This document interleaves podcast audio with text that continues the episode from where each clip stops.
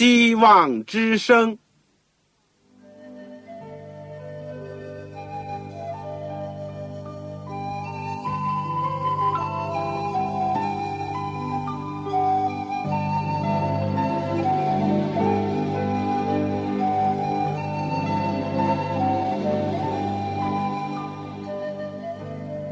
各位听众朋友，各位弟兄姐妹，欢迎您收听信徒培训这个节目。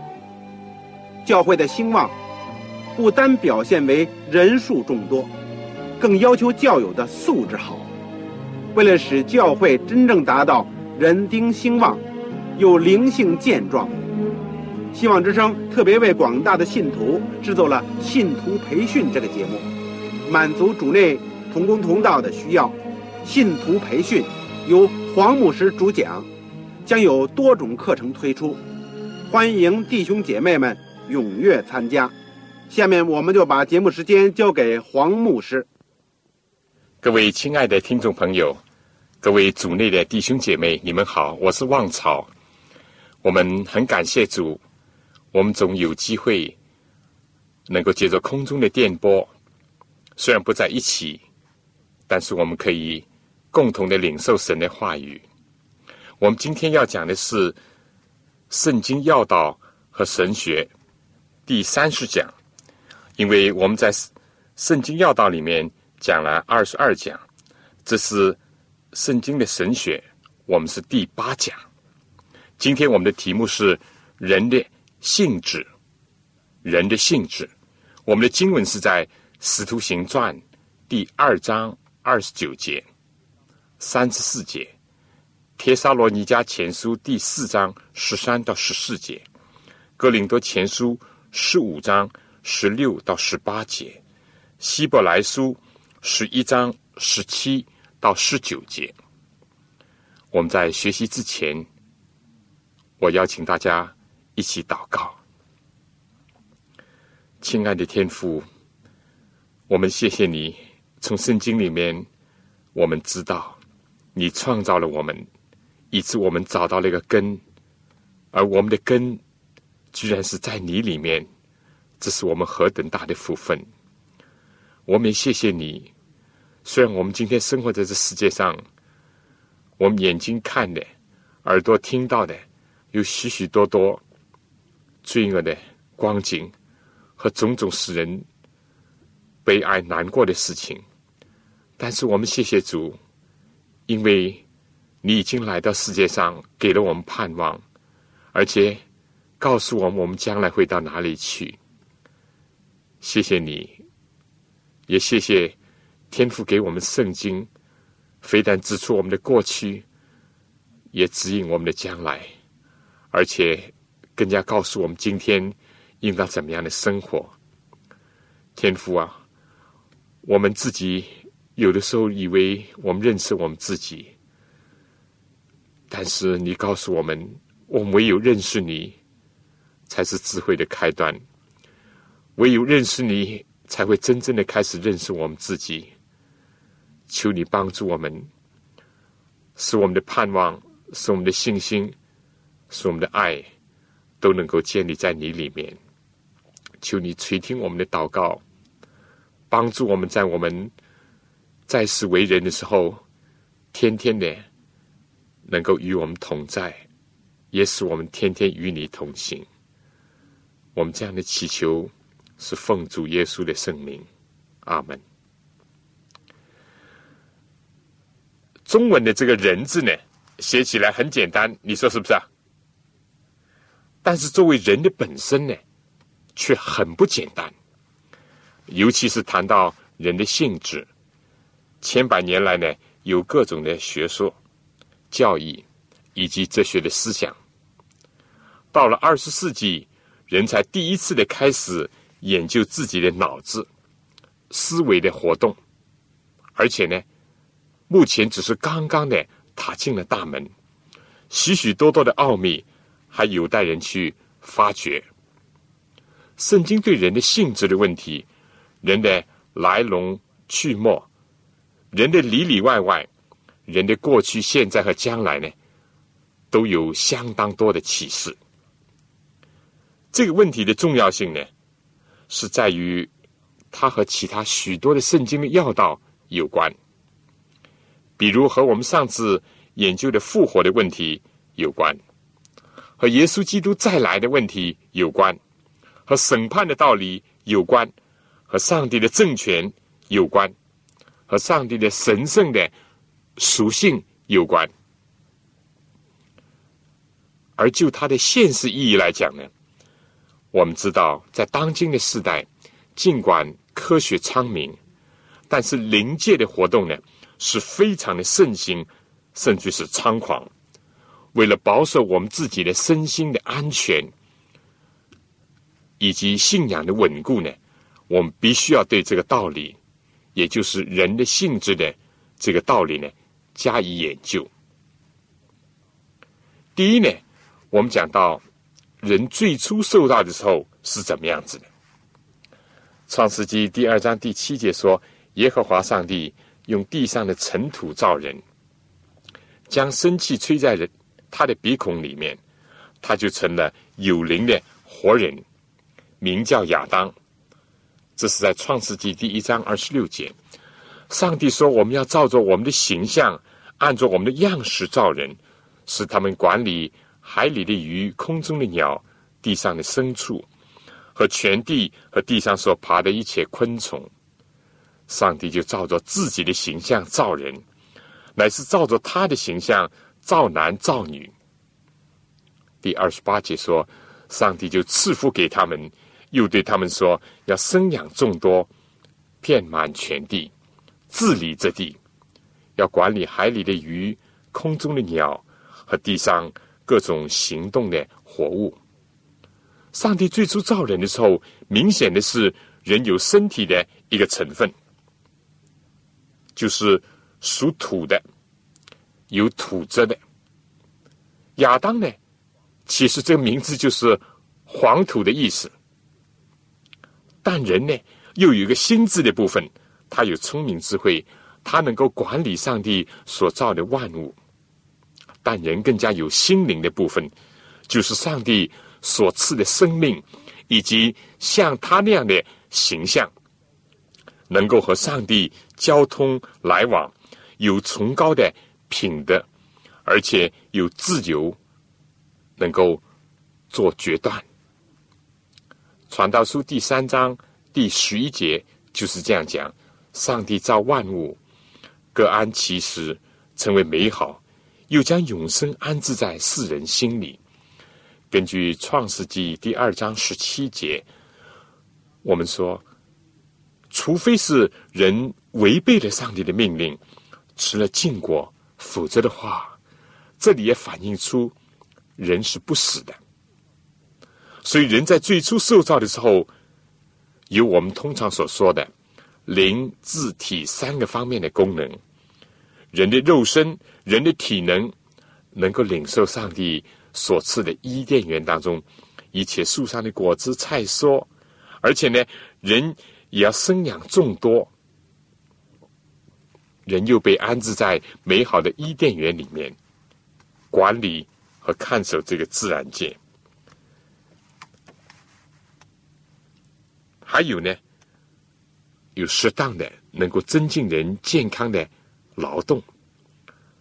所以这里面充分的看到人在最初的时候各种的生理的活动，但是人又有智慧聪明，可以识别各种的动物和植物，一切的生物和非生物。况且呢，上帝叫人做一个代理者来管理这一切。最初有亚当夏娃，我们说人也是一种。合群的生活，也有人间的情谊，所以人在感情和心智的领域里面呢，也是非常的完美。但我们重复一次，人最重要的是人的心灵的一个状态，非但有不死的永远的生命，而且呢，它是和上帝和谐的生命，和上帝不断的交通来往。有这样一种属灵的生命，一种像上帝那样的一种形象，在这个含义上讲，人之初非但是性本善，而且人之初是有永生，是分享上帝的生命和具有他的形象的。我们说，虽然也有一个身体，或者叫肉体，对一般人讲，身体的部分、心智的部分呢，是比较容易理解的。讲到生命的部分，作为物质生命的含义呢，人还是可以接受的。但是对于属灵生命的方面，一般不相信的人呢，就难以领受。特别是今天呢，人类已经丧失了像上帝那样的生命，而道德的生命在沦亡，在受损。至于讲到永生呢，更加是见不到。但感谢上帝。圣经告诉我们，在我们人类最原始的状况下，确实是灵、字体三个方面都是非常完美的。人犯罪以后的光景呢？根据《创世纪》第一章到第三章所记载的，很清楚的看到，人什么时候能够听从上帝，与上帝的生命要求和谐一致，而不是怀疑他、不信他。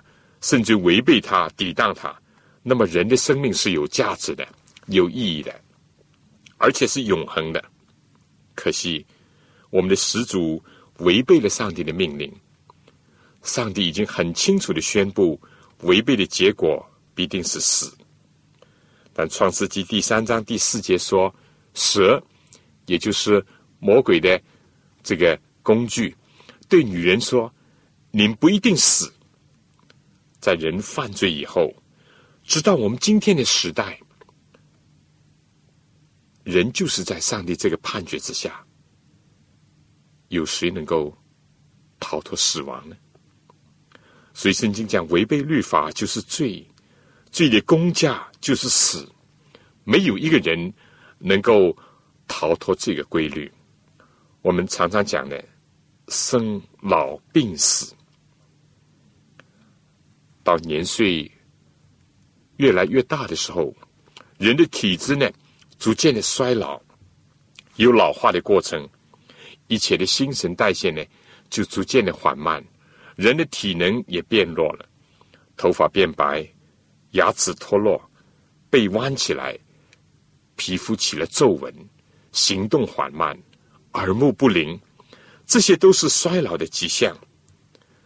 就人类社会的整体来讲，人非但破坏了一个良好的营养的习惯和规律，另一方面，由于人贪吃，什么都吃，为了满足食欲，不少人他们的杜甫就是他们的上帝。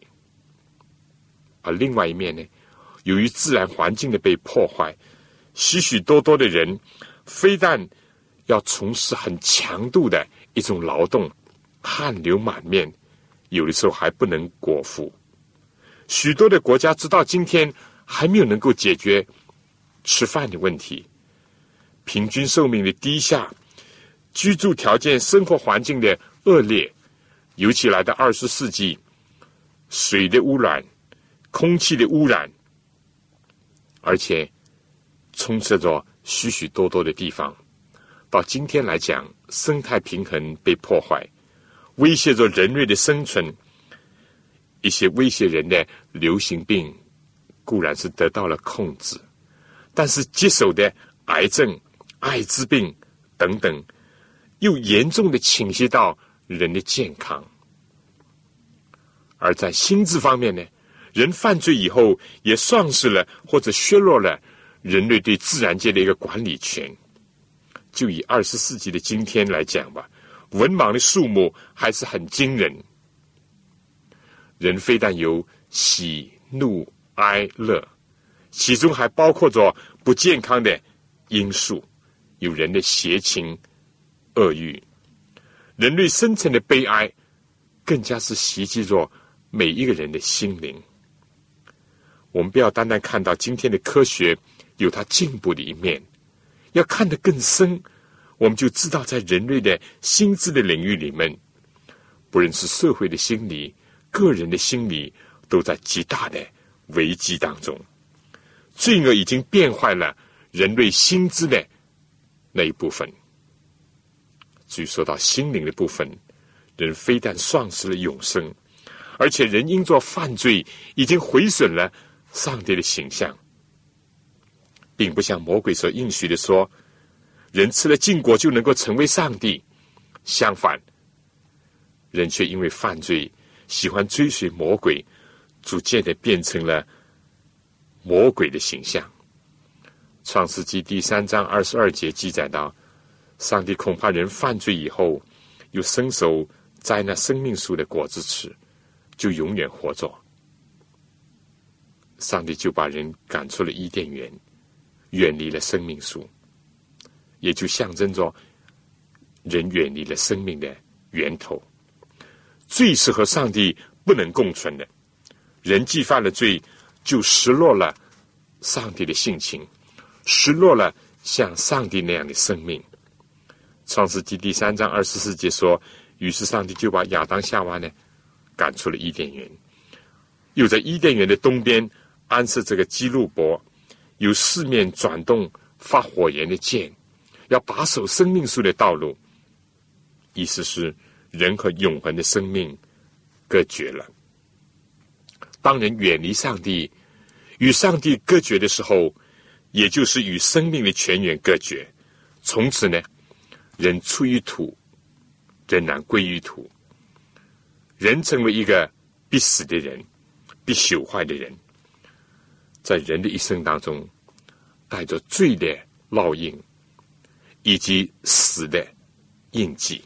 说到这里呢，我们不禁想到，这个变化是多大。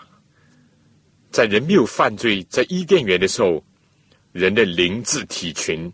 都是很健全、很完美的，但犯罪以后，所有这些都败坏了，而且人生充满了各种的悲愁和苦难。下面呢，我想请大家听一首歌，就是说人生在世总有苦难，不过我们今天呢，至少晓得了苦难的来源是出于魔鬼，是出于罪。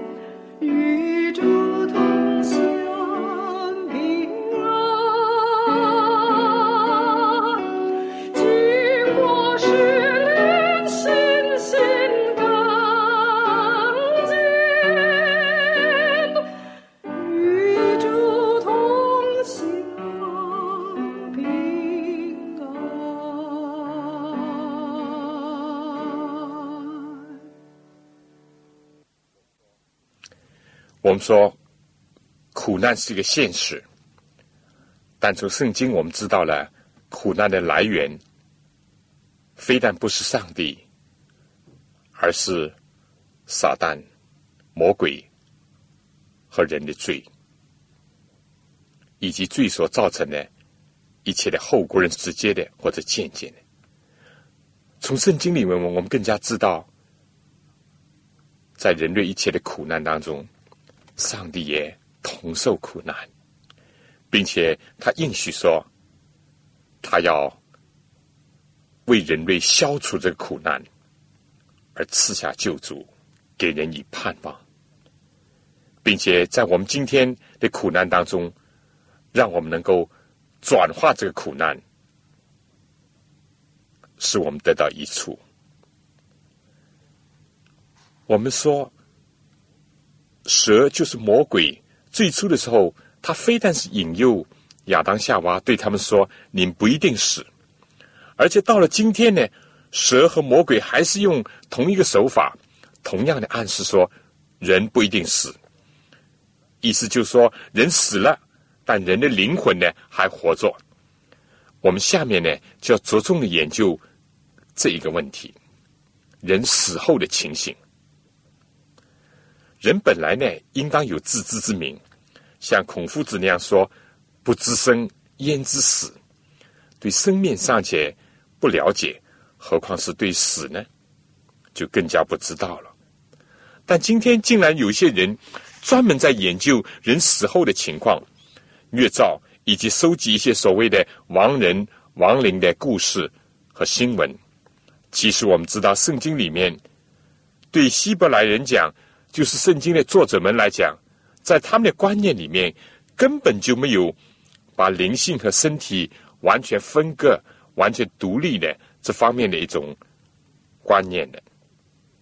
写新约圣经的时候呢，虽然是在希腊的哲学盛行的时候，尤其是以柏拉图的学说，他就把。灵和肉分割，尽管是这样，那个时候还加上了有知识派主义，他们也是把灵性和肉体对立，把物质和上帝对立。我们说，其实灵魂不灭的道理呢，自古就有，但是圣经呢，并不和这个沾边。我们也讲，几乎每一个宗教也都有这种所谓灵魂不死的一种讲法。但尽管有希腊的哲学、东方的神秘主义，或者世界各大宗教在传说灵魂不死，但唯独希伯来人他们的信仰，也就是留在圣经里面上帝启示人的话语当中呢，告诉人人死后的真相，并且指出。灵魂不死的一种学说也好，信仰也好的危害，也把它的根源一直追溯到那引诱人犯罪的魔鬼撒旦。我们已经提到了，上帝在创造的时候，原先是把永生安置在世人的心里。这个章节是在传道书，但同样在传道书第九章第五节提到，活着的人。知道必死，死了的人毫无所知，也不再得赏赐，他们的名也无人纪念，他们的爱、他们的恨、他们的嫉妒，早都消灭了。在日光之下所行的一切事上，他们永不再有份。诗篇第一百四十六篇第三到第四节也说：“您不要依靠君王，不要依靠世人，他一点不能帮助。”他的气一断，就归回尘土；他所打算的，当日就消灭了。再伟大的思想家，当死亡临头的时候，他也值得停止思想；再大的设计家，死亡来到的时候，也只能放下手中的一切的方案。至于人对身后的事情呢，不论是君王或者是富户，都毫无所知，一点都没有把握。所以，古巴比伦尼布甲尼撒王，他也是一个最强大的王。当他想到身后的情况，就惶恐不安。圣经讲到，人甚至于不知道自己的儿子日后的光景，是处于卑贱呢，还是能够得享尊荣？是否能够妥善的处理所遗留下的产业呢？或者是简直就是一个败家子？对所有这一切，对将来都是问号。以至于圣经称这个坟墓呢为忘记之地。这里说，岂能在坟墓里诉说你的慈爱吗？岂能在灭亡中诉说你的姓氏吗？你公义岂能在忘记之地被知道吗？所以不要说从事自己的工作，就是连赞美上帝也不能。诗篇一百一十五篇第十七节说：“死人不能赞美上帝，下到习境呢，也都不能。”犹大的西西家王在病中的祷告，他也意识到，人如果死了在坟墓里，也是一样的不能称颂上帝。所以他求上帝能够延长他的生命。以赛亚书第三十八章十八到十九节，大卫王呢也有这样的认识。诗篇第六篇第五节说：“因为在死地无人纪念你，在阴间有谁称谢你？”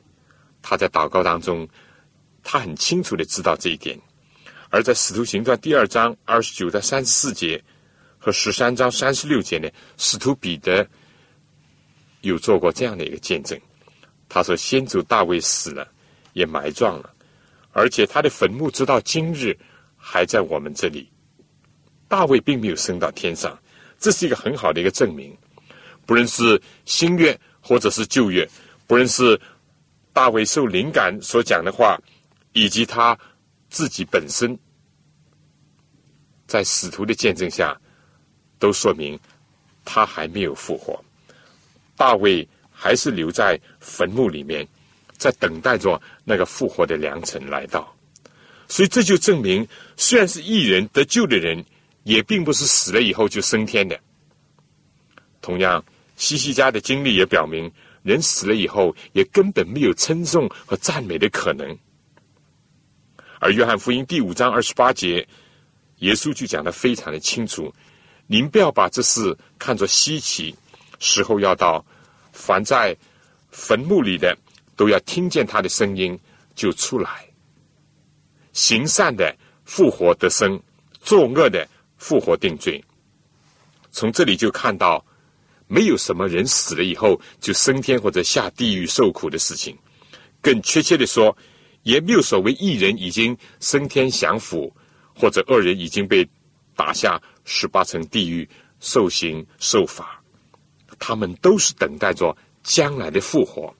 至于复活的次序呢，我们以后会再研究。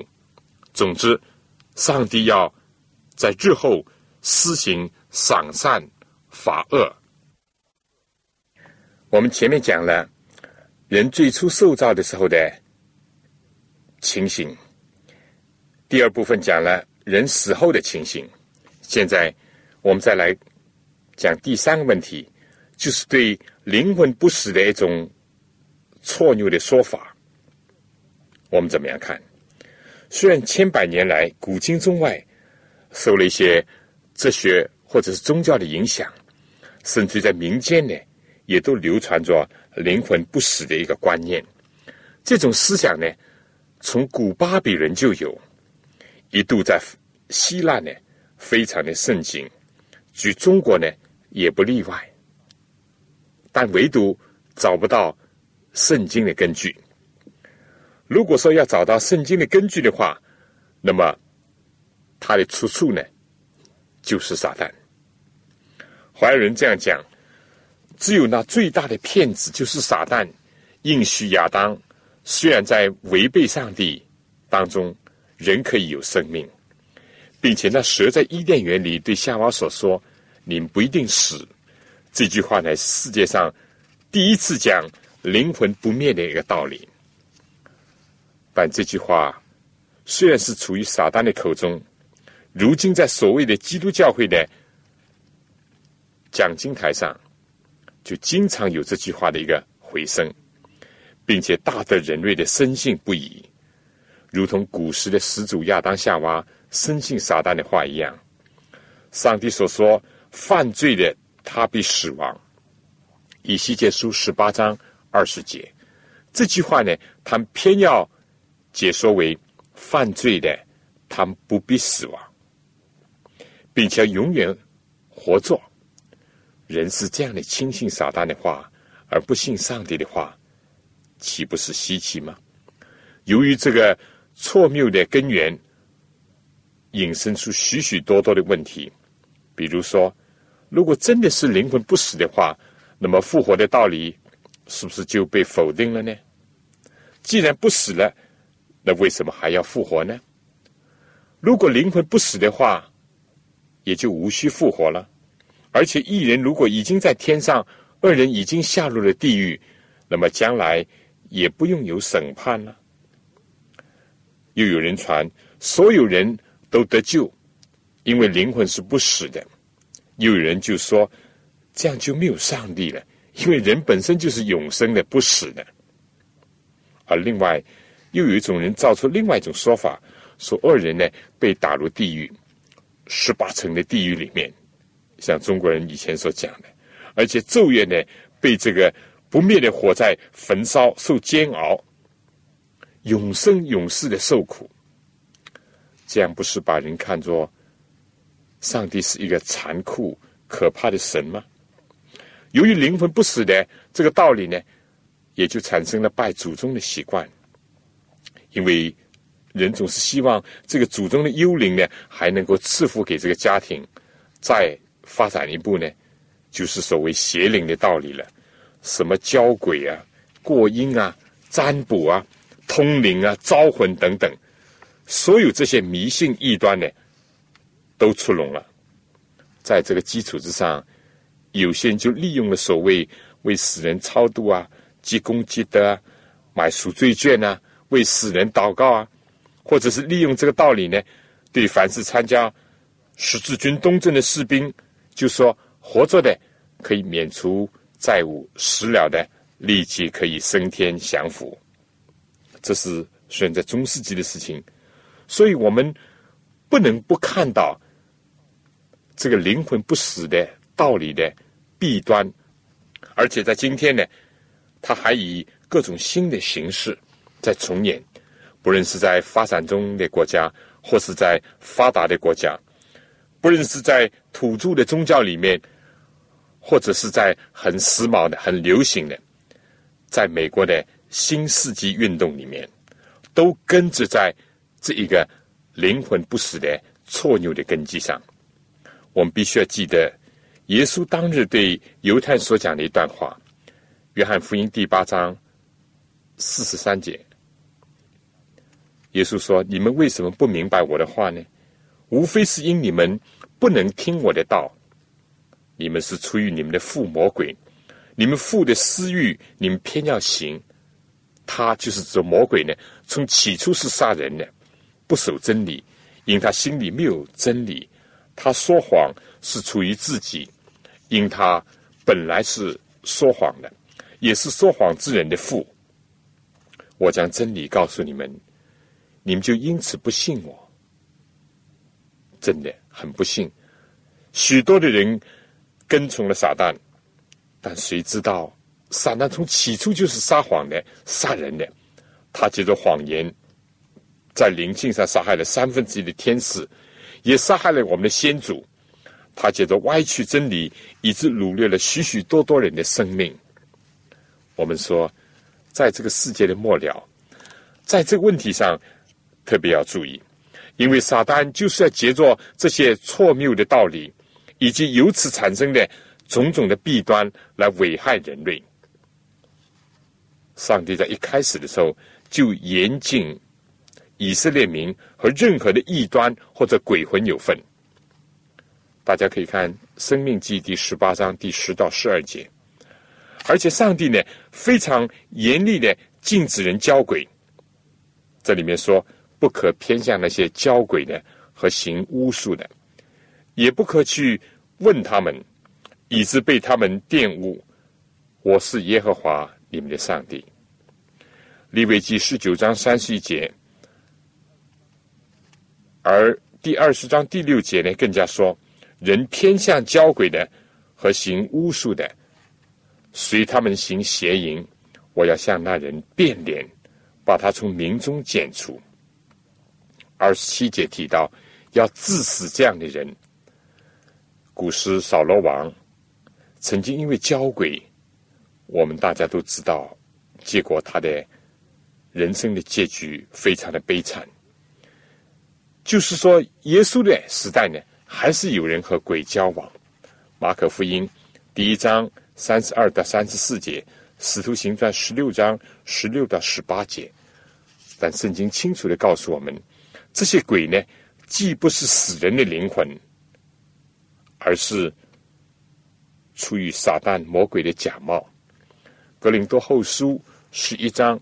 十四到十五节，《帖撒罗尼迦后书》第二章第九节就很清楚的告诉我们，在怀伦的先祖与先知里面有这样一段话：交鬼的并不是死者的灵，乃是恶天使，就是撒旦的使者。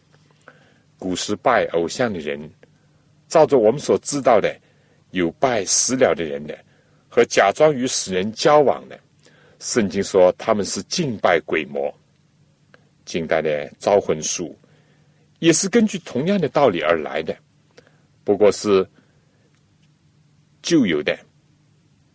今天又有些人披上了新衣，上帝所禁止、说斥责的巫术，就是借着新的方式复活了。他们呢，不信复活。却不知道这个古代的邪术巫术，却以一种新的方式在复活，在出现。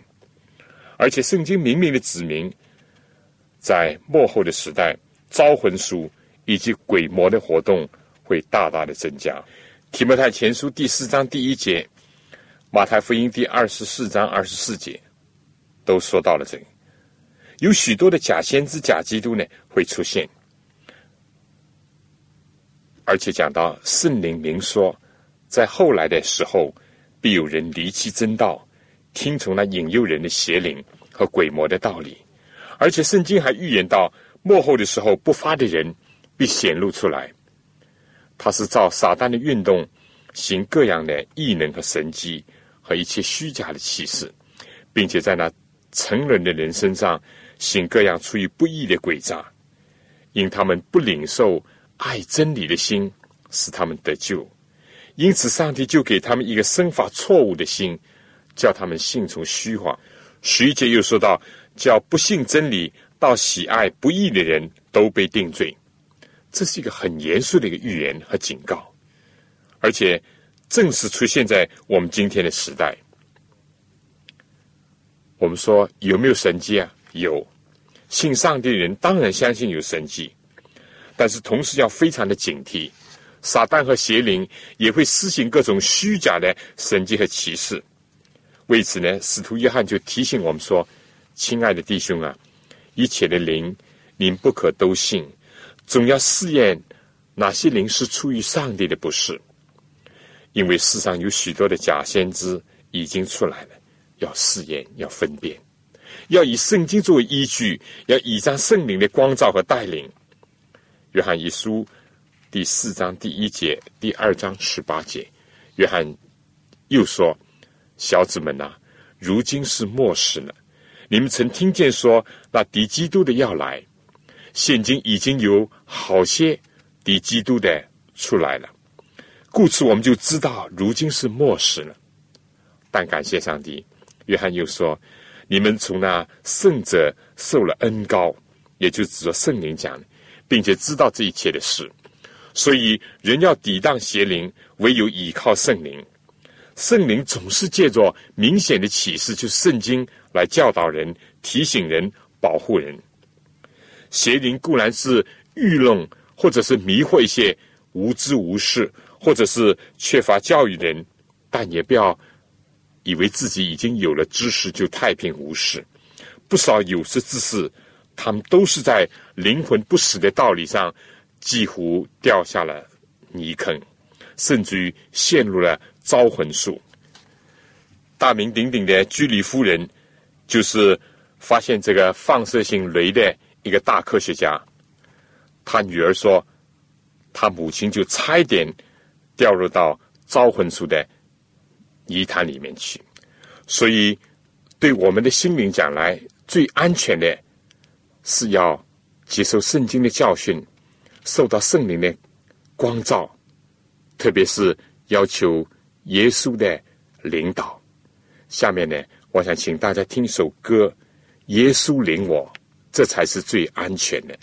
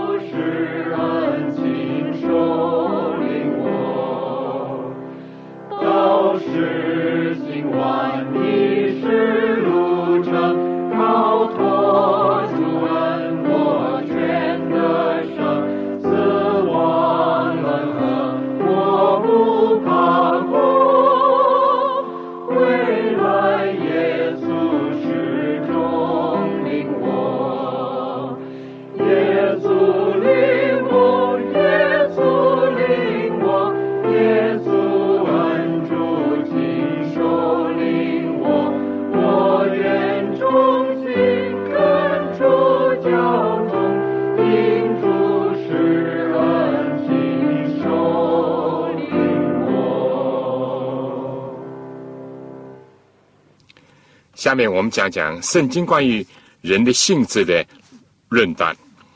除了我们前面已经讲过，人在最初受造的时候是有永生的。人犯罪以后呢，人和生命的泉源就隔绝，人就必定死亡。正像上帝所说，犯罪的、违背他吩咐的，最终必定死亡。世上所有人类的经验已经印证了这一点。但正像撒旦欺骗始祖那样，同样今天接着许多所谓灵魂不死的道理，也在给人一种虚伪的安全感，或者是一种无谓的一种恐怖感，结果就让人偏离了圣经明显的吩咐。至于对今天讲来呢，圣经对人的性质的认断是：第一，人是必死的。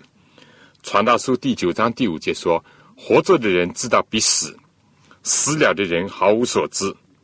新约圣经呢，也有这样的论述。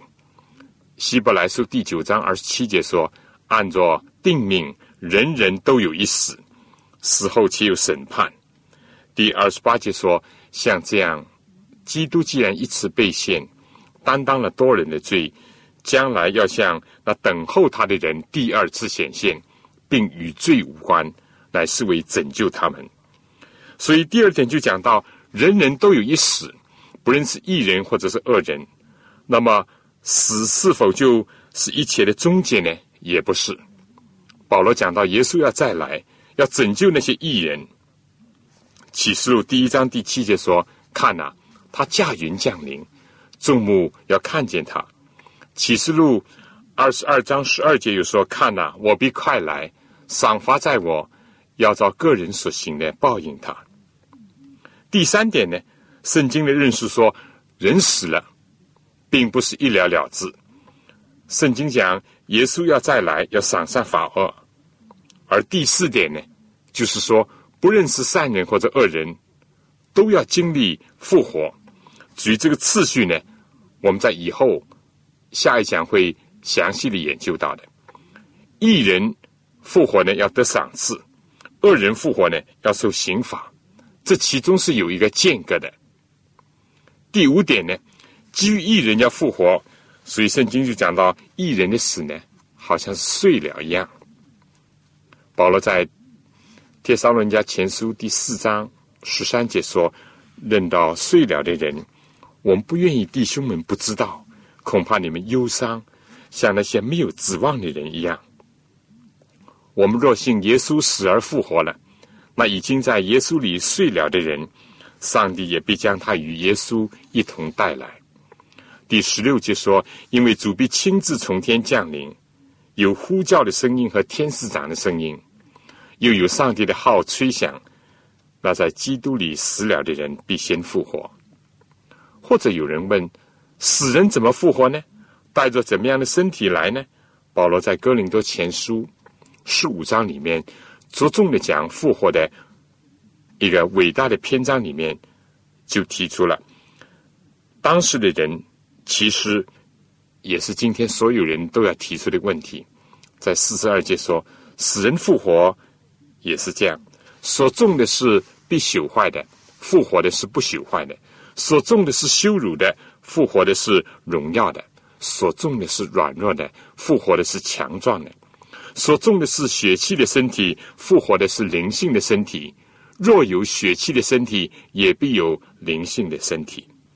所以这里讲的很清楚，我们将来复活是具有一种不朽的性质的，但是还是有身体可以被辨认的那一面，即使完全的更新，但和我们每一个人的个性呢，仍然有相连。另外一个认识就是说，圣经并不是讲恶人要永远的受刑罚，在硫磺火湖里永远的被焚烧，或者在阴间里面一直受折磨。圣经并不支持这样的讲法。这种恶人受永刑是和灵魂不死是相关的。另外呢，也歪曲了上帝的公义和慈爱。圣经虽然讲到索多玛城和他其中的居民呢。罪大恶极，被天火所焚烧。犹大书第七节就讲到，他们受永火的刑罚。但是在耶利米哀歌里面讲呢，转眼之间他就被群缚。圣经和事实都告诉我们，索多玛的火呢早已经熄灭了，而由索多玛所象征的将来的硫磺火湖呢也是一样。彼得后书第二章第六节。说又判定索多玛、俄摩拉将两层群覆，焚烧成灰，作为后世不敬虔之人的见解。第三章第七节说，现在的天地还是凭着那命存留，只留到那不敬虔之人受审判、遭沉沦的日子，用火焚烧。第十节说，但主的日子像贼来到一样，那日天逼。大有响声废去，有形质的都要被烈火消化，地和其上的物都要烧尽了。马拉基书第四章第一节说：“万军之耶话说，那日临近，是如烧灼的火炉，凡狂傲的和行恶的，必如碎秸，在那日必被烧尽，根本枝条一无存留。烧完烧尽，到此为止。讲的通俗一点，就像今天的火葬那样。不过恶人是复活受刑，但处决了、烧尽了也就完了。上帝固然警戒那些刚硬不悔改的人，就是为自己积蓄愤怒，以致上帝的震怒显他公义审判日子来到的时候，这样讲，他比照个人的行为报应个人。但那凡恒心行善、寻求荣耀尊贵和不能朽坏之福的，就以永生报应他们；唯有结党不顺从真理。反顺从不义的，就以愤怒、恼恨报应他们，将患难、困苦加给一切作恶的人。十一节说：“因为神不偏待人，所以这里面很清楚的。”最后呢，我想还要加上一点，在圣经的作者当中呢，他并没有把灵魂和身体分割开来，以及所谓灵魂能够脱离身体。虚无缥缈的存在的这种观念，写圣经的作者希伯来人，他并没有受到后来的这个希腊人或者是其他宗教的影响。他们看身体和灵魂是一体的，不能分割的，既不是对立，也不是二元论。就连在希伯来的字眼里面，对于灵魂体的用法呢，也都是不存在的。没有所谓灵魂不死、灵魂可以独立存在的说法，甚至是暗示。我想这些呢，都是我们要非常明确的。最后呢，我想小结一下：人想活不想死，这种心情是可以理解的。其实，上帝最初造我们的时候，也是怀着这样的一种心情。所以，人在最初受造的时候是有永生的，是不死的。但人犯罪以后，上帝不忍得有一个不死的罪人来折磨自己，来危害世界，以及不断的羞辱上帝。所以，死就成了众人的结局。自从犯罪以后，人的性质呢，就成为必死的了。人的生命，人的心智。或者是人的体质的部分，都逐渐的变坏了。而且，我们又研究了死是否就是众人的结局和永远不能更改了呢？也不是的。圣经讲到，人将来都要复活，就连恶人也要复活。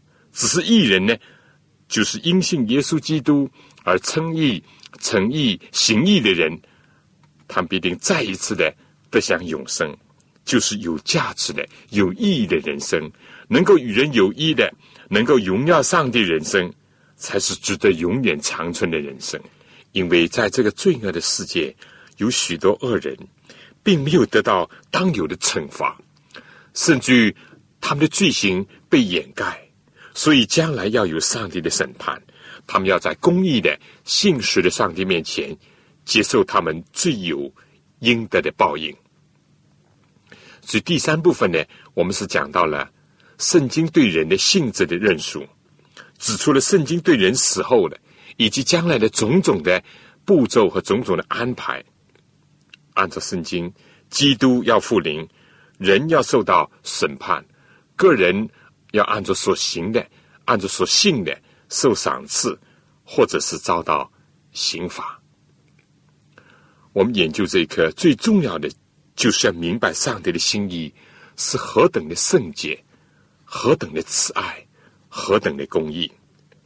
其次，我们要了解到，撒旦魔鬼呢一再的篡改真理，一再的以谎言来欺骗世界，来掳掠生灵。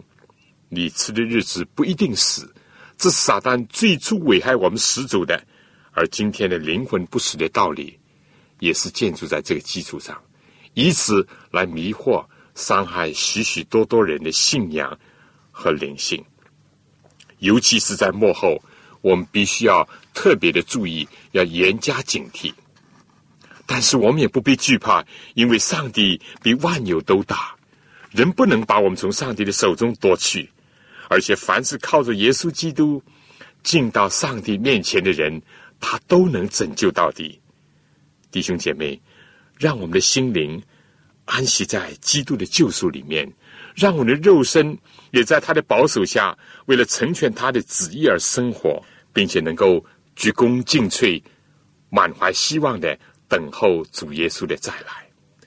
大家如果有《善恶之争》这本书的，请看第三十一章邪灵的工作，三十二章撒旦的网络，三十三章永生的奥秘，三十四章招魂书，三十五章罗马教廷的策略。这五章善恶之争能够帮助我们。我们问题呢，也可以有几方面的讨论。第一，你认为圣经当中还有哪些困难的章节要提出来讨论呢？就是关于灵魂的问题。第二呢，灵魂不死的危害性，你自己怎么样体会？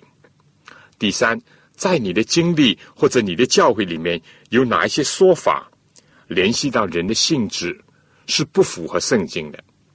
第四，我们怎么样去应付中国人的传统，就是所谓拜祖宗的问题？你有些什么好的新的亮光，或者是好的经验？包括你去怎么样去处理这些问题？好了，我们今天就讲到这里。愿神赐福给您和您的全家。再见。